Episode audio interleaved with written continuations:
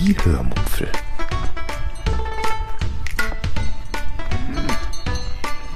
Aus dem Tagebuch einer Allgäuerin.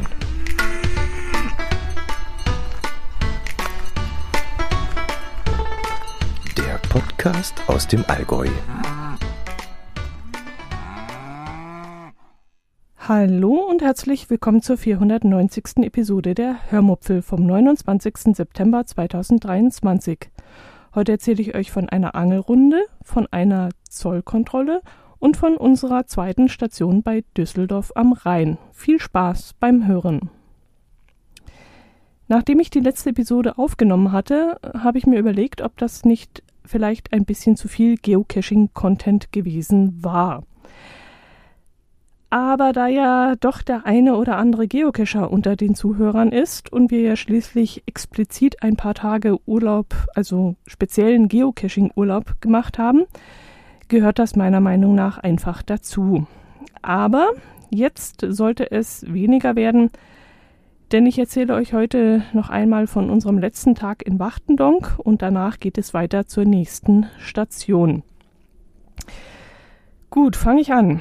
Am nächsten Tag wollten wir zu einer Geocaching-Angelrunde fahren, die auch wieder Hotbina an, ausgelegt hatte.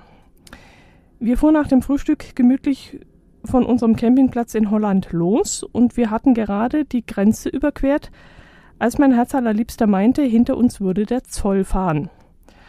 Ich meinte dann ganz lapidar, die wollen nichts von uns, was sollen die schon von uns wollen? Als das Polizeiauto an uns vorbeifuhr und sich zwischen uns und den LKW vor uns setzte. Sehr eng vor uns setzte. Und in dem Moment sagte ich, okay. Und da leuchteten dann auch schon die äh, Lichter auf und die Meldung erschien, bitte folgen. Ich grinste dann nur und meinte, oh, sau cool. Dann habe ich das äh, im nächsten Podcast etwas Spannendes zu erzählen und grinste breit und machte mir in diesem Moment wirklich überhaupt keine Sorgen. Warum auch? Das Auto war neu und alles war noch picobello in Ordnung. Geschmuggelt hatten wir auch nichts, also was sollten die uns schon anhaben?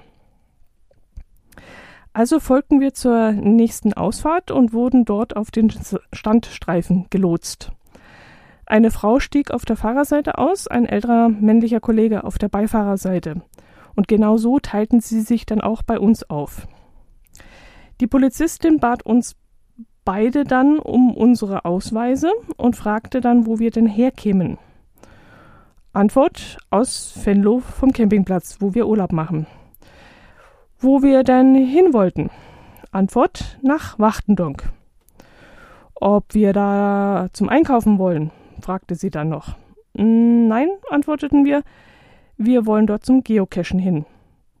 Da stutzte sie dann erst einen Moment, grinste dann und nickte dann wissend und fragte dann aber trotzdem, ob wir Waffen dabei hätten oder etwas zu verzollen hätten oder ich weiß nicht, ob sie nach Drogen wird sie nicht gefragt haben. Also sie fragte noch nach irgendeiner dritten Sache, die mir jetzt entfallen ist. Aber wir konnten alles verneinen. Trotzdem musste mein Herz allerliebster dann aussteigen und den Kofferraum öffnen. Er musste dann auch den Unterboden hochheben und als da alles dann in Ordnung war, logischerweise, durften wir dann weiterfahren.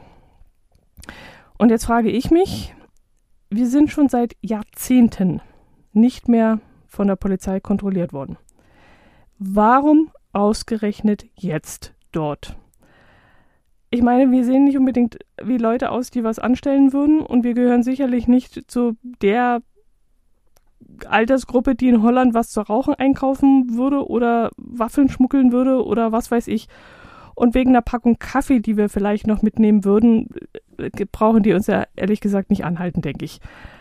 Also ich glaube, und das ist jetzt wirklich nur eine Theorie, äh, die sind hinter uns hergefahren und haben eine Halteabfrage gemacht und haben dabei dann festgestellt, dass das Auto erst ein paar Wochen zugelassen ist. Und das könnte dann irgendeine spezielle Bedeutung für sie gehabt haben. Oder die Automarke wird gerne bei Schmugglern benutzt.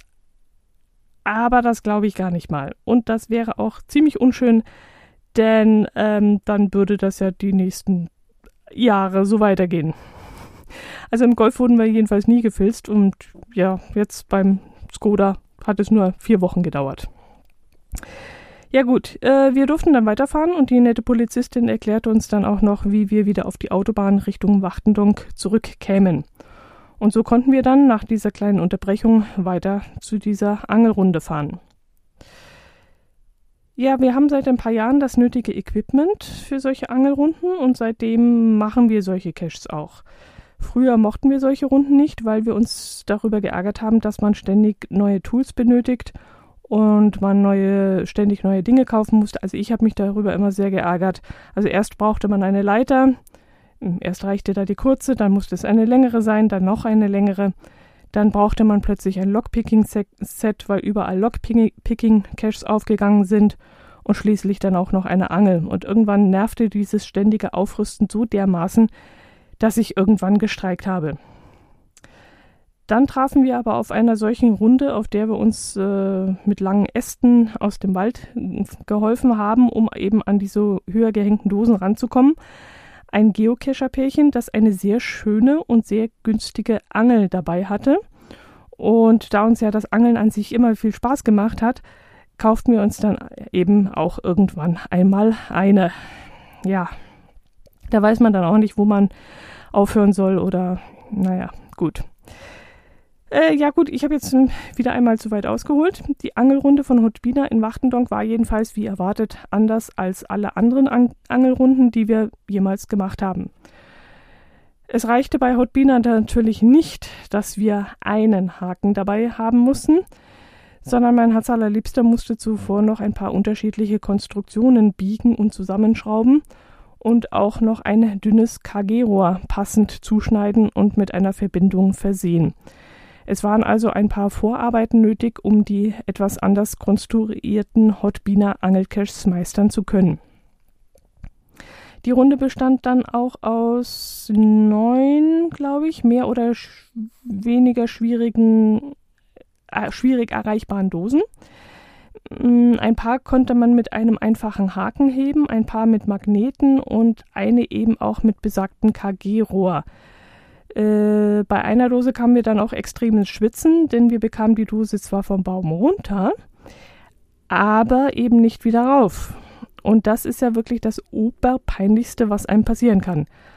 Und ich überlegte dann, während mein Herz allerliebster versuchte, die Dose da irgendwie wieder reinzupfriemeln, äh, wie wir uns beim Owner entschuldigen könnten und was wir alles unternehmen könnten, damit er uns den Kopf nicht abreißt.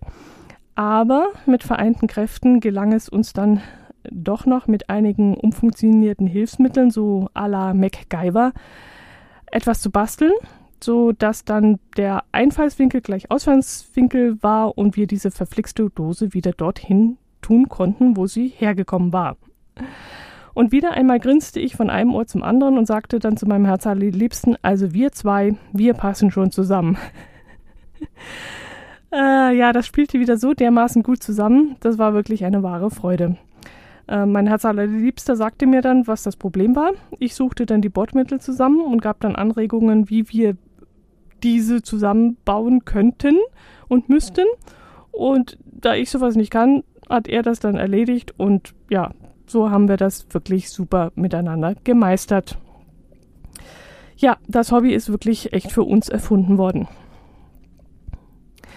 Nachdem wir alle Dosen geangelt hatten, konnten wir dann mit den gesammelten Informationen die Bonusdose besuchen, äh, die wieder einmal alles, ja, alles Dagewesene übertroffen hat. Also alle unsere Erwartungen wurden da einfach übertroffen. Klein kann Hotbina einfach nicht. Es muss immer irgendwie extrem sein und extrem cool sein. Danach beschlossen wir dann noch nach Xanten zu fahren. Mm, auf dem Weg dorthin lockten wir dann noch zwei Landkreise und parkten dann in der Nähe des archäologischen Parks. Wir waren allerdings erst gegen 16 Uhr dort und der Park sollte nur noch zwei Stunden geöffnet haben. Ich fragte deshalb ziemlich blauäugig nach einem Abend- oder Halbtagesticket, in der Annahme, man könne vielleicht die wichtigsten Dinge im Schnelldurchlauf anschauen. Aber als uns die Dame an der Kasse den Lageplan der Anlage zeigte, der mehrere Hektar groß ist, ich glaube so knapp 80, war mir dann natürlich auch klar, also hier kann man nicht mal so nur reinschnuppern, hier muss man wirklich viel laufen und viel anschauen. Und auch wenn man das eigentliche Museum auslassen würde, bräuchte man allein fürs Außengelände sehr viel Zeit und sehr viel Ruhe. Und ja, das hatten wir eben nicht mehr. Außerdem hatten wir an dem Tag 31 Grad Celsius und auch um diese Uhrzeit brannte dann die Sonne immer noch sehr heiß vom Himmel. Es war wirklich sehr stickig und wir entschieden uns dann, die Besichtigung der äh, wichtigsten Sehenswürdigkeit Xantens doch zu streichen und stattdessen zum Marktplatz zu marschieren und dort gemütlich zu Abend zu essen. Wir suchten uns dann eine Pizzeria raus, wo man draußen im Schatten unter Bäumen sitzen konnte und wo ich dann eine fantastische Pizza mit Parmaschinken, Rucola und frischen angemachten Tomaten gegessen habe. Und das war wirklich die beste dieser Art, die ich seit langem gegessen habe. Das wirklich, war wirklich hervorragend.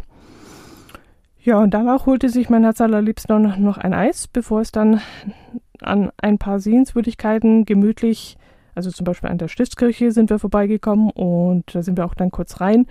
Und an der Kriemhildmühle äh, sind wir dann wieder zum Auto zurückgegangen. Ja, da müssen wir dann auf jeden Fall mal äh, wieder in aller Ruhe äh, und mit viel Zeit hinfahren nach Xanten. Und dann können wir auch zu diesem Gradierwerk laufen, denn sowas hat mein Herz allerliebster bis jetzt auch noch nicht gesehen. Ja, dann ging es zurück zum Campingplatz, wo wir dann einen ruhigen Abend verbrachten, bevor es dann am nächsten Tag zur nächsten Station weitergehen sollte.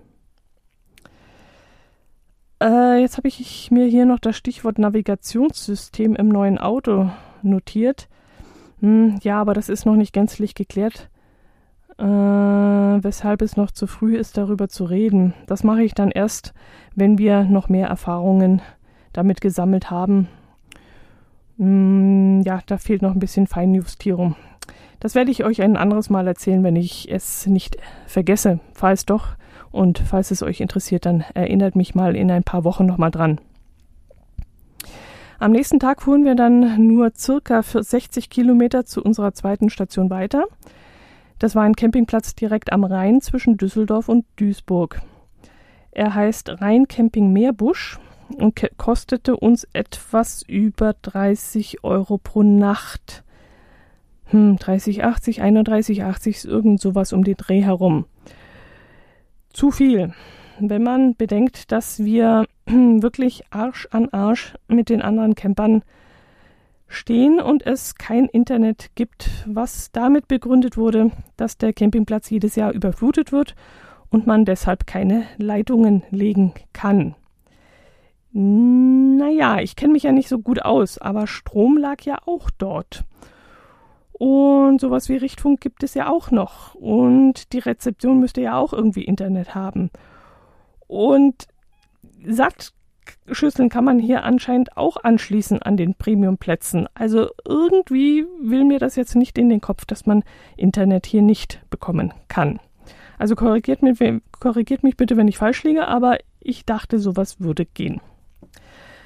Jedenfalls dachte ich mir dann auch, da bräuchte man so einen kleinen Sebastian Düsentrieb Reimers. Der würde hier in 0, nix an jedes Wohnmobil 200 Mbit legen. Grüße gehen raus. ja, wir bezogen dann an diesem Tag einen unparzellierten Platz in der dritten Reihe. Uns wurde zwar ein Platz in der ersten Reihe äußerst lautstark angepriesen, aber da wir sowieso den ganzen Tag unterwegs sind und die Plätze in der ersten Reihe teilweise auch Sichtbehinderungen aufgrund von Bäumen und Büschen haben, sah ich es ehrlich gesagt nicht ein, dafür mehr Geld zu bezahlen. Das können wir uns durchaus sparen. Als wir aufgebaut hatten, beschlossen wir dann gleich zu grillen und danach noch eine kleine Tour durch drei Landkreise zu machen. Da neben dem Cashen aber auch das Sightseeing nicht zu kurz kommen soll, steuerten wir den Tetraeder an die von uns aus gesehen am weitesten entfernte Sehenswürdigkeit an unserer zweiten Station. Das Tetraeder ist eine begehbare Aussichtsplattform in Form einer dreiseitigen Pyramide. Sie steht auf einer Bergbauhalde und besteht aus einer Stahlkonstruktion mit einer Seitenlänge von ca. 60 Metern. Es gibt drei Ebenen. Die erste befindet sich auf 18 Meter Höhe, die zweite auf 32 Meter Höhe und die letzte auf 38 Meter Höhe. Die Ebenen sind mit unterschiedlichen Treppenkonstruktionen verbunden, unter anderem mit einer Hängebrücke und einer Wendeltreppe. Leider bestehen die Böden aus Lichtgitter und Lochplatten, sodass man da hindurchschauen kann. Und das in Kombination mit der Tatsache, dass man zwischen den Stufen auch noch hindurchschauen kann, befeuerte dann natürlich meine Höhenangst. Die ist zwar jetzt nicht so stark ausgeprägt, aber wenn diese besagten zwei Komponenten zusammenkommen, wird es dann schon richtig schlimm bei mir. Ich habe es aber trotzdem nach oben geschafft, auch wenn ich mich ein weiteres Mal gefragt habe, warum ich mir das jedes Mal antue in der Hoffnung, das irgendwann überwinden zu können, aber ich merke eigentlich, das funktioniert nicht. Naja gut, die Aussicht war dann aber wirklich spektakulär von dort oben. Man hat ja dann quasi einen 360-Grad-Blick übers Ruhrgebiet. Äh, am nächsten Tag sind wir dann mit den Fahrrädern nach Düsseldorf gefahren. Das sind vom Campingplatz aus ca. 13 Kilometer immer am Rhein entlang. Der Radweg ist dann auch sehr gut ausgebaut und man kommt da richtig gut voran. Ich glaube, wir waren mit Fährüberfahrt circa eine Dreiviertelstunde unterwegs. Und auf dem Weg dorthin sind uns dann immer wieder einmal Menschen in Sportdress aufgefallen. Und die gehörten dann zu den sechsten Invictus Games, die vom 9. bis 16. September 2023 in Düsseldorf stattgefunden haben. Diese Spiele wurden 2014 von Prinz Harry ins Leben gerufen und äh, fanden dieses Jahr zum ersten Mal in Deutschland statt. Ähm, bei den Spielen sollen die Soldatinnen und Soldaten in den Fokus gerückt werden, die bei ihren Einsätzen körperlich oder auch seelisch Schaden genommen haben. Es waren wohl, so habe ich gelesen, ca. 500 Teilnehmer aus 21 Nationen am Start. Die Disziplinen habe ich leider nicht mehr im Kopf. Ich weiß noch was von Schwimmen, das war dabei. Bogenschießen, das ist mir aufgefallen. Aber sonst beim besten Willen, nee. Doch Sitz, Sitzvolleyball, kann das sein? Fahrradfahren? Und Tischtennis war dieses Jahr zum ersten Mal dabei. Genau, das sind so ein paar Disziplinen, die bei mir noch hängen geblieben sind. Wir sind dann auf unserer Fahrt dann am Hyatt Hotel vorbeigekommen und dort saßen dann drei Leute vom Fernsehen äh, vor dem Eingang im Schatten und mein Herz Liebster hat dann mitbekommen, dass diese drei Personen glaubten, dass Prinz Harry dort abgestiegen sein, sein könnte. Ich konnte das ehrlich gesagt nicht glauben, denn wenn das Gerücht nur ansatzweise wahr sein könnte, gewesen sein könnte, dann würden da doch sicherlich nicht nur drei Hansel von irgendeinem lokalen Fernsehteam dort sitzen, sondern vermutlich eine ganze Armada an Reportern. Also wenn der Skandalprinz äh, schlechthin in der Stadt ist und dort abgestiegen ist, das lässt sich doch eigentlich keiner entgegen. Da sitzen doch normalerweise dann sofort, keine Ahnung, Bildfokus und Spiegel TV und keine Ahnung vor der Tür. Aber ich habe die Sache nicht weiter verfolgt und das war mir dann auch ehrlich gesagt wurscht.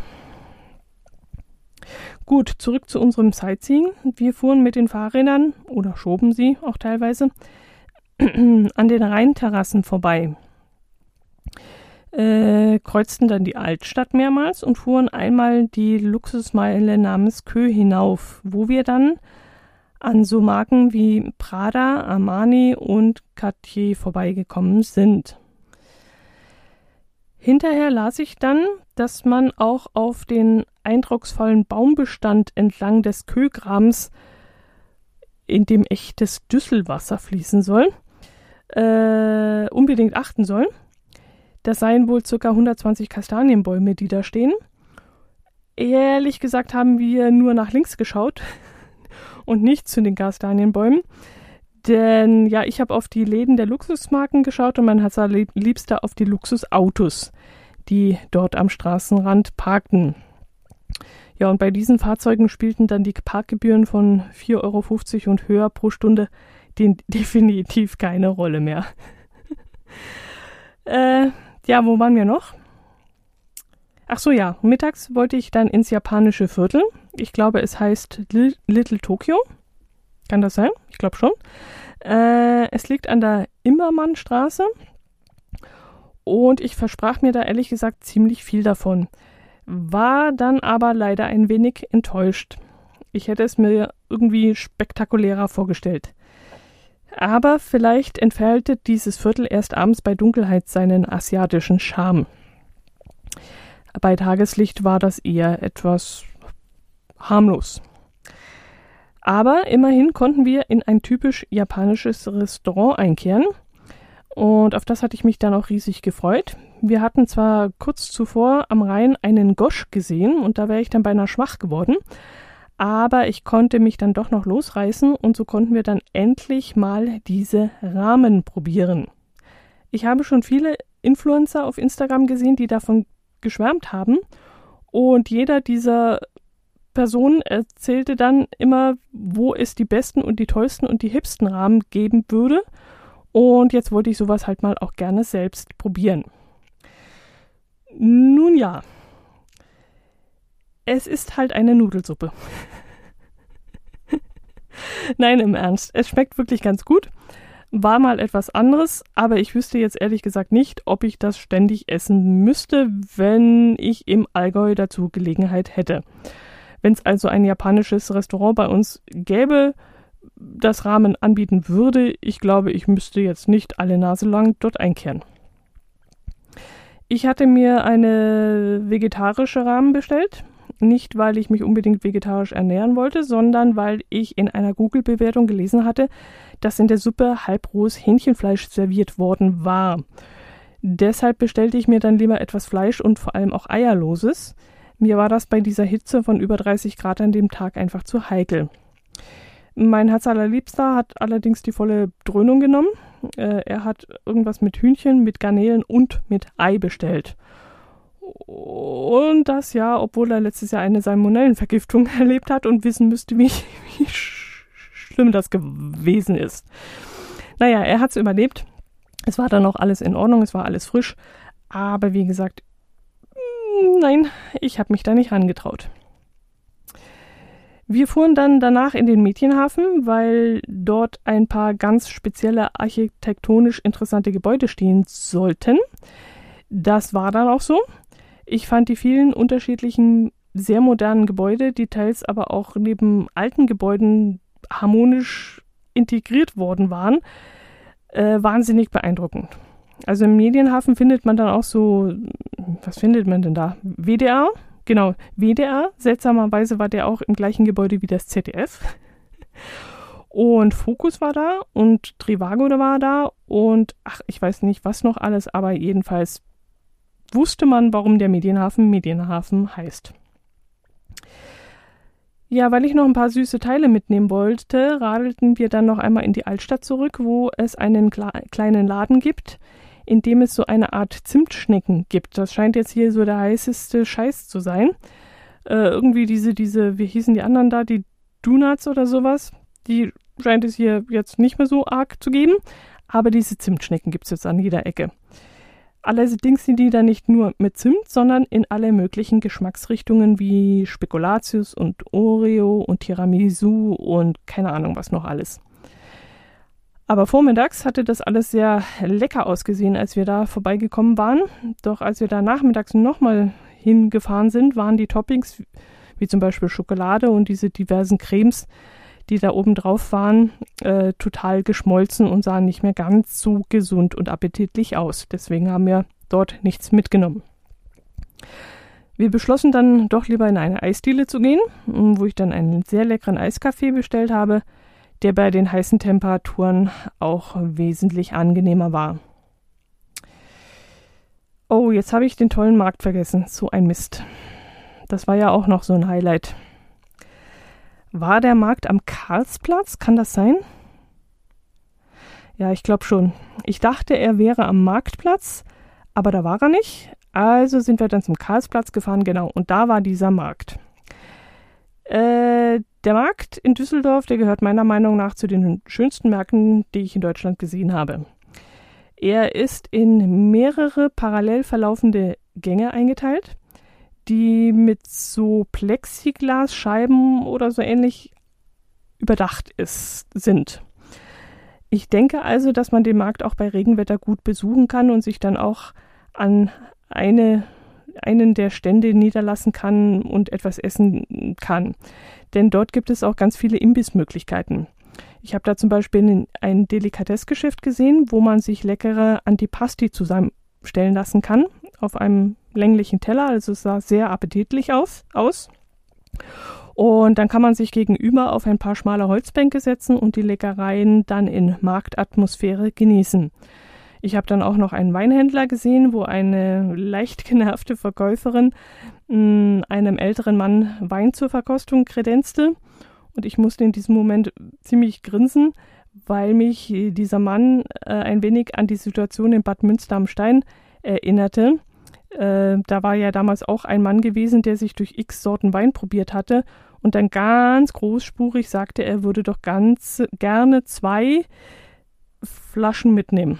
Und der Winzerin damals, der ist dann das Gesicht zusammengefallen. Und so ähnlich sah es dort in diesem Moment auf dem Markt in Düsseldorf auch aus, als würde die Verkäuferin schon merken, dass sie an dem Mann heute sicherlich nichts mehr verkaufen würde.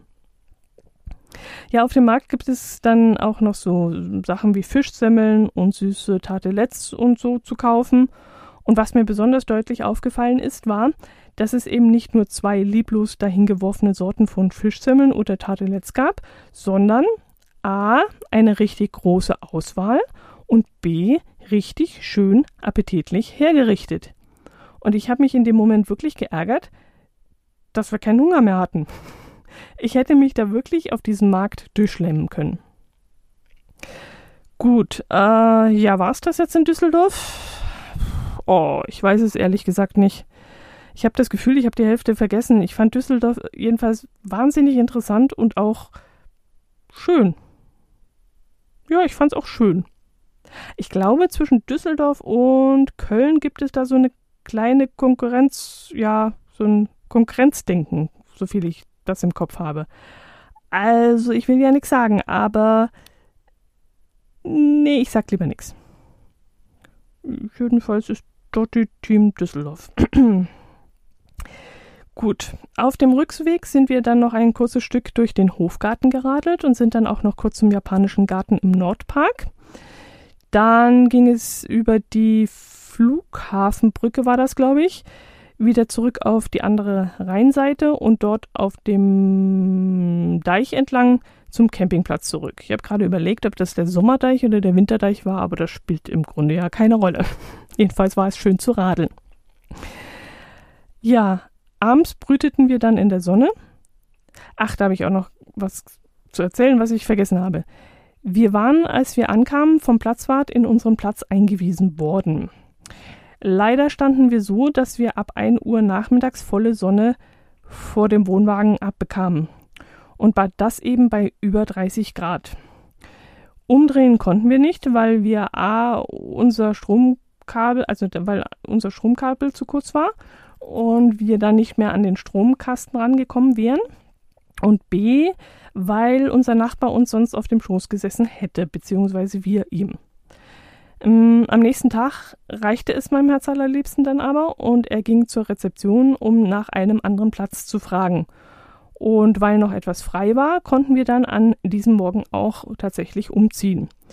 Wir mussten zwar noch etwas warten, bis der Camper des neuen Platzes abgereist war, aber so verbrachten wir einfach einen chilligen Vormittag vor dem Wohnwagen und zogen später dann gemütlich mit dem Mover um. Ähm, einer der Campingplatzbetreiber erzählte uns dann, dass sie, wie schon von uns vermutet, jeden Herbst die Waschhäuser komplett abbauen müssen. Mm, die meisten haben schon ein Fahrgestell als Unterbau und können dann problemlos weggezogen werden. Äh, die Waschhäuser, die das noch nicht haben, bekommen es jetzt nachgerüstet, was pro Fahrgestell dann ungefähr 15.000 Euro kosten soll. Und er jammerte dann, dass das sehr teuer sei, was ich gar nicht so schlimm empfand, wenn man bedenkt, wie riesig diese Waschcontainer sind. Und da muss ja wohl ein recht stabiles Fahrgestell drunter gebaut werden, denke ich. Und das wird schon sein Geld kosten. Er erzählte uns dann auch noch, dass sie damals, als das Hochwasser im Ahrtal war, auch abgesoffen sind Das Fatale daran war allerdings, dass das mitten in der Saison passiert sei und sie innerhalb von wenigen Stunden 600 Camper evakuieren mussten. Nicht nur die fehlende Zeit war dann da das Problem, sondern die Tatsache, dass von den tagelangen Regenfällen der Boden komplett aufgeweicht war und sie deshalb Probleme hatten, die Fahrzeuge von der Wiese zu bekommen. Und ich kann mir das echt lebhaft vorstellen, was das für eine Schlammschlacht gewesen sein muss. Am nächsten Tag blieben wir bei über 30 Grad schwülwarmer Hitze im gut klimatisierten Auto sitzen, denn wir fuhren zuerst zum Tiger and Turtle Magic Mountain. Das ist ein Kunstwerk, das auf der Heinrich-Hildebrandt-Höhe im Angerpark in Duisburg-Angerhausen steht. Diese Großskulptur, wie es heißt, wurde von den beiden Künstlern Heike Mutter und Ulrich Gent im Rahmen der Kulturhauptstadt Ruhe 2010 entworfen. Fragt mich nicht, was das Ding ausdrücken soll. Ich habe mir zwar die Informationstafeln vor Ort durchgelesen, aber was die Künstler da rein interpretiert haben, habe ich ehrlich gesagt nicht verstanden. Es soll jedenfalls eine Achterbahn nachempfunden sein und das stimmt. Da sind wir uns definitiv einig, die Künstler und ich. Man kann das auch wirklich so sehen, auch schon von weitem. Mm, man kann dann diesem achterbahnförmigen Verlauf der Treppe bis zu einer Aussichtsplattform in, ich glaube, 13 oder 16 Meter Höhe folgen und hat dann von dort oben aus einen tollen Blick über die Landschaft. Ich überlege gerade, ob das auch schon oder noch Ruhrpott ist. Da muss ich jetzt vorsichtig sein, aber ich glaube schon. Denn unser Düsseldorfer Campingplatzbetreiber hat uns nämlich lautstark korrigiert, als mein Herz allerliebster ihn als Ruhrpottler bezeichnet hat. Jetzt muss ich nochmal überlegen. Ruhrpott liegt zwischen Lippe, Rhein und Ruhr. Stimmt das? Habe ich das jetzt richtig wiedergegeben. Also eher so ab Duisburg nordwärts, glaube ich. Da könnt ihr mich gerne korrigieren, wenn ihr dort aus der Gegend seid. Ja, da die Konstruktion einer Achterbahn, wie gesagt, nachempfunden ist, gibt es darin natürlich auch einen Looping. Allerdings kann man diesen Looping nicht ablaufen. In den Google Maps Bewertungen habe ich gelesen, wie sich jemand darüber beschwert hat, dass das nicht geht. Und im ersten Moment, Moment habe ich dann noch so gedacht, sag mal, Alter, geht's noch? Hast du allen Ernstes gedacht, das könnte man? Wie, wie soll das gehen? Du kannst dich ja nicht überschlagen. Was ist denn das für ein Quatsch? Aber als ich dann auf dieser Skulptur oben stand, dachte ich dann, wieso eigentlich nicht?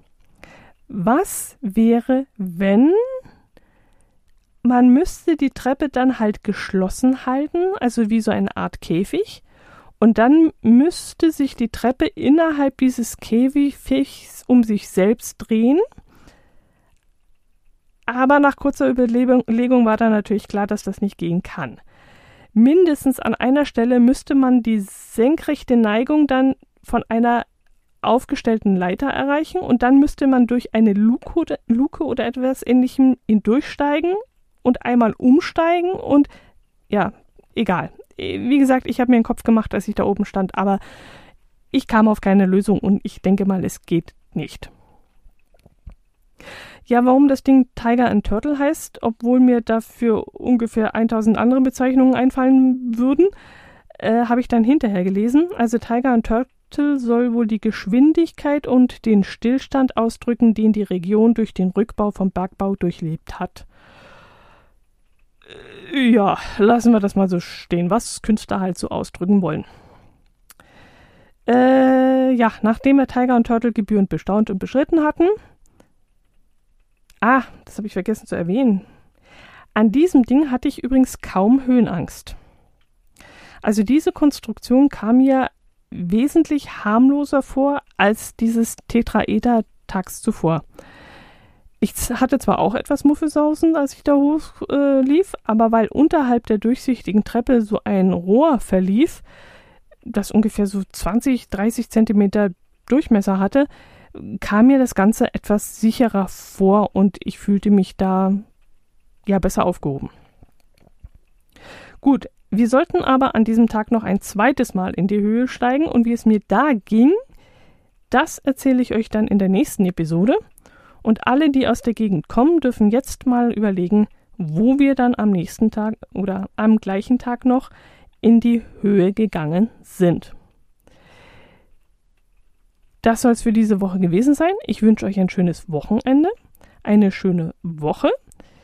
Macht es gut. Ich freue mich auf eure Kommentare und ja, bleibt gesund.